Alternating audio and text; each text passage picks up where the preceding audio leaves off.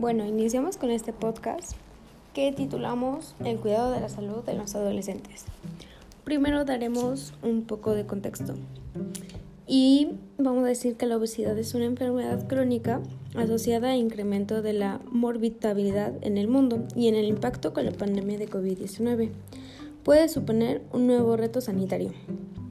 Este, disponemos de evidencias que sugieren que algunos factores biológicos y sociales asociados con la obesidad confieren con un mayor riesgo de infección por COVID-19. Esto quiere decir que mientras más obesidad tengamos, más riesgo tenemos de contraer el COVID-19 y que se nos agravie. Este compromete su capacidad de respuesta ante la infección respiratoria por la COVID-19. Primero, debemos tener una salud física. Esto quiere decir cuidar nuestro cuerpo. Como primer punto, vamos a poner ejercitarse con regularidad. Los adolescentes deben realizar una actividad física al menos de 60 minutos al día. Seguir una dieta saludable, que es tener una alimentación saludable porque es una parte importante de su crecimiento y desarrollo. Mantener un peso saludable. Los niños y los adolescentes con obesidad tienen más probabilidades de ser obesos en la adultez y dormir lo suficiente.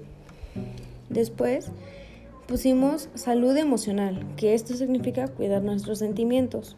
Los sentimientos también tienen que ver porque como primer punto pusimos conocer los signos de enfermedades mentales. Estos pueden ser ansiedad, depresión, cansancio excesivo, pérdida de la autoestima y pérdida del apetito. Prestar atención al ánimo y los sentimientos. No tener miedo de pedir ayuda en caso de necesitarla. Aceptarse a sí mismo y no hostigar a otras personas.